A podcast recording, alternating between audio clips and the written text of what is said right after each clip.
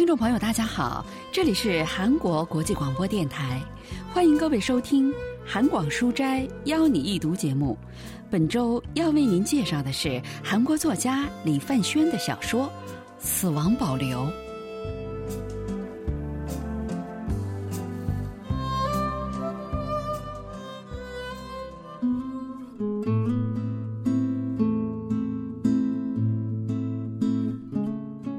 多吃些有营养的，要彻底休息。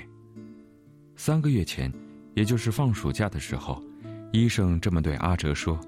这也意味着他的病已经很严重了。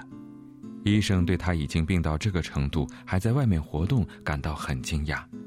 他把阿哲的 X 光片举到窗边，照片上到处都是黑色阴影。阿哲的视线随着医生的手指移动，看着那些好像香烟烟雾的阴影，他突然感到肺里很痒，大块的结核菌好像要从嗓子眼里冒出来一样，不由得干咳起来。医生让阿哲放下一切，安心休息。他说：“现在硬挺一天会带来日后十倍的损失。”其实不需要医生这么说，他早在一年前就已经意识到了这点。他并不是不知道咳嗽咳到吐血是需要休养的。实际上，阿哲从医院出来后，回家的路上已经决定。虽然吃有营养的东西需要钱，很难做到，但放暑假的时候一定要好好休息。可即使是这个小小的计划，也无法实现。对于小学六年级的班主任来说是没有假期的，就连星期六也要在六点以后才能下班。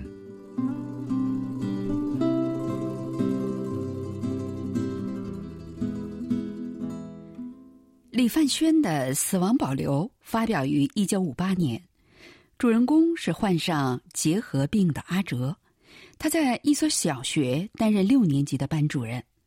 阿哲和妻子有两个孩子，他生了重病却仍然坚持工作，是因为有学校同事朴老师的前车之鉴。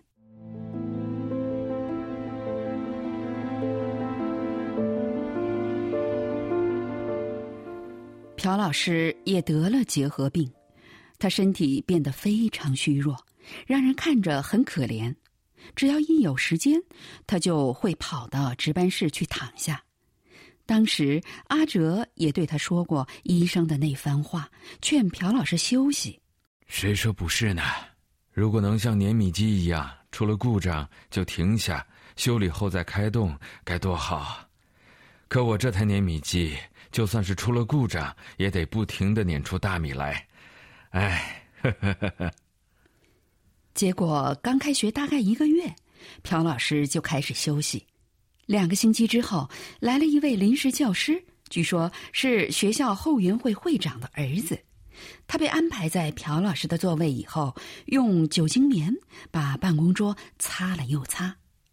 一个月后的一天早上。阿哲推开教室的门，发现朴老师来了。啊，朴老师，您来了。是啊，过得还好吧？早上教员会的钟声响起，大家坐回到各自的位子上，但是朴老师的位子却被那位年轻老师坐着。他只好拎着用黑色的包裹布包着的便当，坐在接待来客用的长凳子的一端。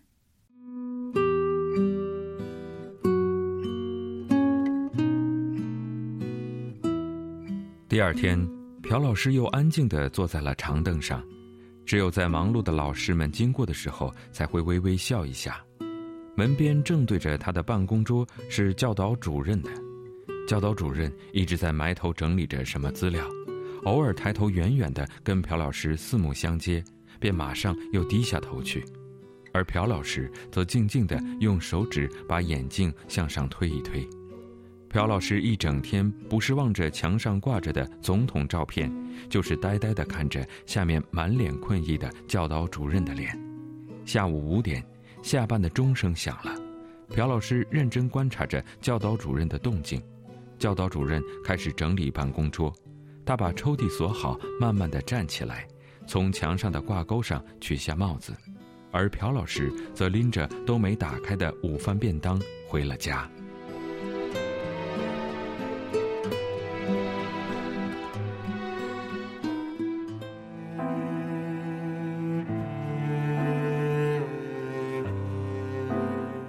第三天，朴老师同样很早就上班了。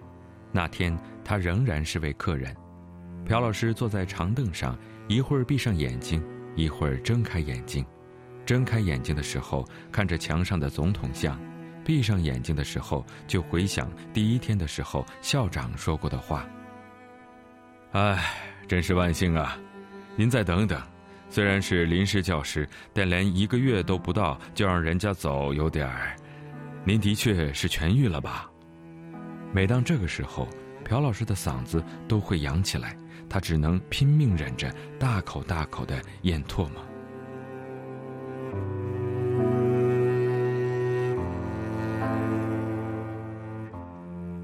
朴老师回到办公室上班，却已经没有了自己的办公桌。首尔大学国文系教授方敏浩介绍说：“이게아주놀라운얘기예요어회사나이런데서아이사람은이제 这个情节让人颇感冲击。像公司这样的地方，如果觉得某个人已经没有用，要赶他走的时候，人们不是常说“先把办公桌拿掉”吗？或者干脆把他派到莫名其妙的地方去。在这部小说里，说是聘用了临时教师，却在朴老师养病期间，直接把他的办公桌安排给了新人。如此来看，学校其实是把这位新人作为正式教师聘用的。是打算用年轻的、有背景的新人代替患上结核病的朴老师，这是一种令人无语的情况。从眼看着自己的办公桌被别人占据却束手无策的朴老师身上，我们是不是能够看到二十一世纪所谓的新自由主义时代，通过结构调整解雇非正式员工或者裁掉老员工的情景呢？所以说，这是这部小说非常令人惊叹的部分。보여주고있다는어놀라운장면이라고할수있습니다啊，朴老师！那天下午，朴老师因为贫血晕倒在教务室里。阿哲把朴老师送到值班室休息了片刻，然后叫了辆车把他送回家。阿哲很担心，劝朴老师多休息。朴老师却无奈的说。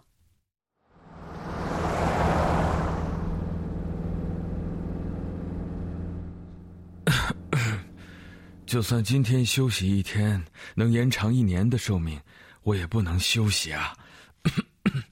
不管怎样，我得坚持到死。不，像我这样的情况，就算是死了，也得继续活着呀。朴老师一家住的房子是他之前带过的学生家的门房，对夫妻二人加上三个小孩来说，很是狭窄。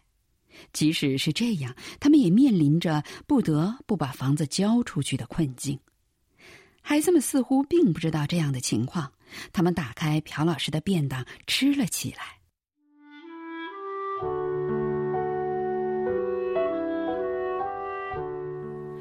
过了没多久，学校接到了朴老师的讣告，教务室里老师们之间开始互相传递一张纸条。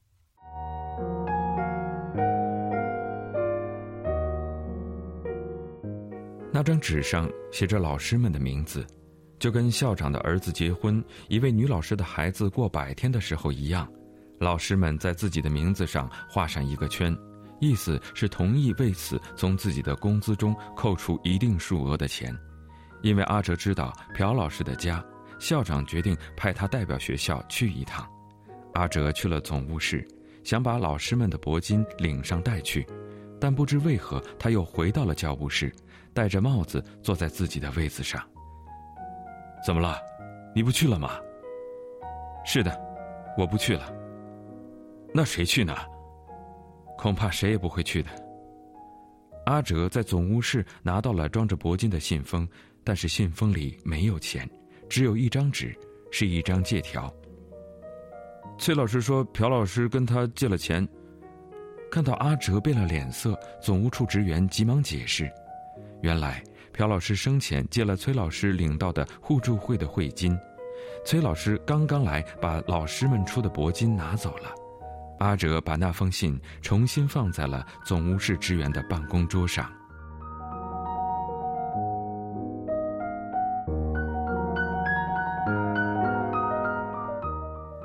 阿哲从办公室出来之后，想起了逃难时发生的一件事儿。那是在水源火车站，从龙山站开始，火车里就已经挤满了人。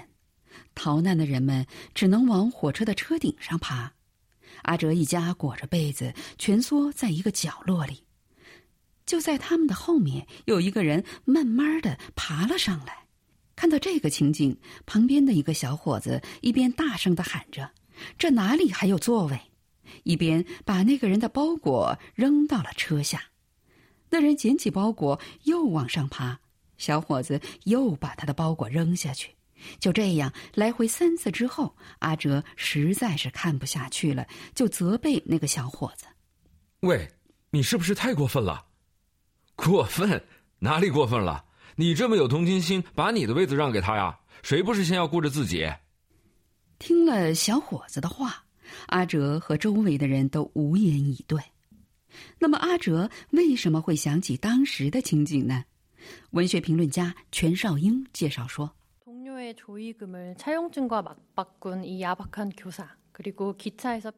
把同事的铂金用借条换走的薄情的教师，把其他难民从火车上推下去的冷酷小伙，这两个人在阿哲的脑海里重叠成了一个影子。阿哲认为这是自私并且不道德的行为，但是却无法站出来制止他们。就像在火车上，小伙子说有同情心的话，为什么不放弃自己的位子的时候，大家都无言以对一样。在经济匮乏、秩序崩溃的战后，生存已经成了比道德更重要的问题。不管是谁，让自己和家人能够活下去，已经成了最重要的目标。小说中人物们的行动展示了那个时代的冷酷。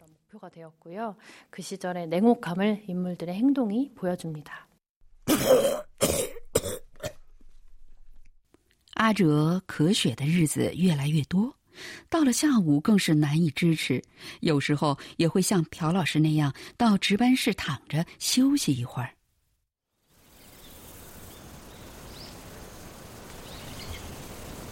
那天是去郊游，满山的枫叶令人赏心悦目，午饭也吃得很开心。阿哲好久没感到这么畅快了，但是。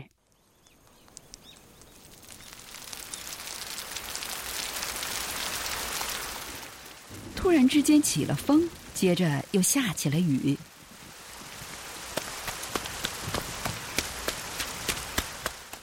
阿哲不得不从山腰跑到了公交车站。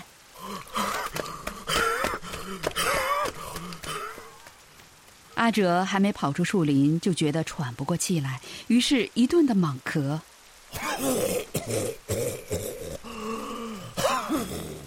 随着剧烈的咳嗽。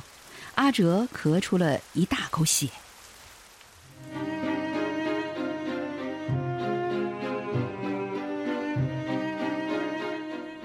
阿哲已经有五天没有上班了，他对学校谎称是因为拉肚子，他不停的咳血。虽然医生说没有大碍，但把医生送到大门口后，折回来的妻子却一直是默不作声。今天是几号啊？十九号，怎么了？这个月轮到我领互助会的会钱了，我是第三号，你去领吧，十万元，二十五号一定要去，要是他们知道我这个样子，说不定就不给了。所以，阿哲对妻子嘱咐了又嘱咐，要他二十五号一定去学校拿那笔钱。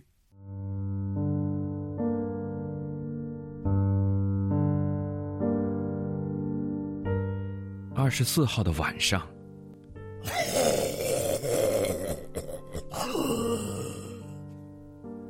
阿哲这次真的咳出了很多血，连脸都变紫了。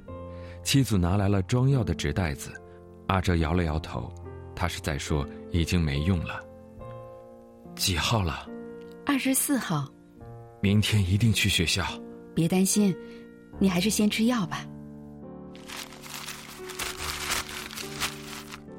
阿哲转过头，又开始咳嗽，喘不过气来。阿哲半睁开眼睛，看着妻子的脸，嘴里嘟囔着什么。什么？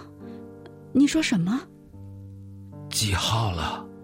二十四号。阿哲又一次闭上了眼睛，妻子看着他，好像变得很长的脸，他又开始咳嗽了。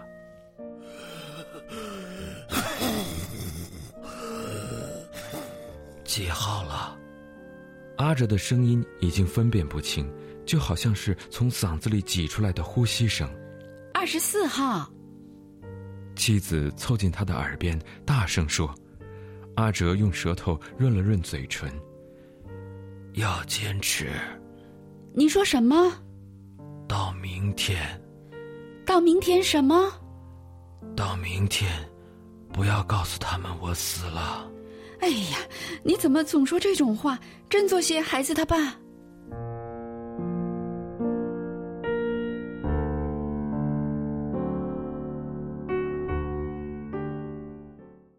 선생님에대해서동료교사들이보이는태도를보고啊，阿哲看到过朴老师死后同事们的态度，所以想啊，我一定要拿到那笔互助会会钱。他是第三号，互助会是个什么形式呢？ 排在前面的人先拿到大家一起交的会钱，然后再一点一点的按月交会钱。所以阿哲担心其他同事知道自己因为肺结核死去后，认为他以后不能交会费，所以不把这笔钱给他。因此，他告诉妻子要推迟对外宣布他死去的消息。这真是一个令人无语的情况，也让读者意识到了阿哲为了家人的生计多么的悲惨和无奈。而在这样的社会里，他又不得不这么做。小说死亡保留通过阿哲的遭遇描述了连死亡都不得不推迟通知的极具戏剧性的现实。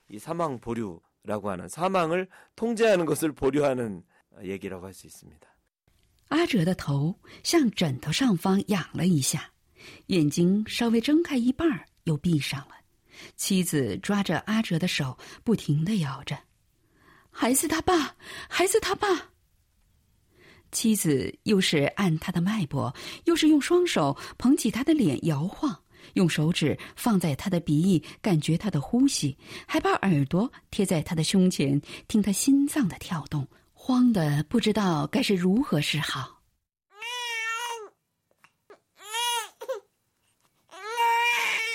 就连睡梦中醒来的小婴儿哭了起来，他也没有听到。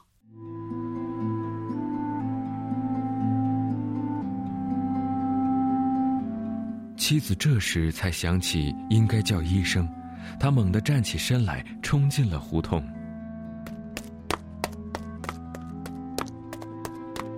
外面一片黑暗，连星星都没有。妻子跑上大路，午夜的街头格外寂静，他不管不顾地跑在大马路上。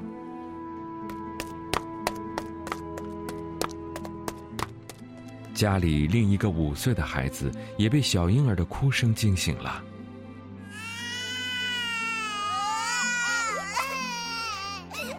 小婴儿踢开被子，在空中晃动着四肢，哭得撕心裂肺。五岁的孩子坐在被褥上，一边叫着妈妈，一边哭。楼上的阿哲现在已经什么也听不到了。妻子用两个拳头使劲地捶着医院的大门。那声音在静夜中显得格外响亮，而医院的大门却纹丝不动。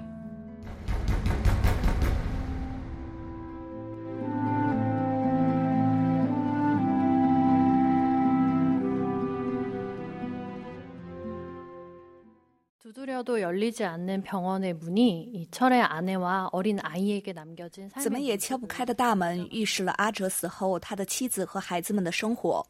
虽然不知道他推迟告知大家自己死亡消息的计划是否成功了，但即使是拿到了那笔互助会会钱，他的家人们的生活也不会轻松。在战后，与遵守道德和秩序相比，人们更重视的是眼下的私利。在这样的环境里，人们自然会忽视对他人的关照。就像被从火车上往下推人的小伙和拿走朴老师的铂金的老师这样的人包围着。阿哲的家人一定会像站在紧闭的大门前一样，感到无比的无助和孤独。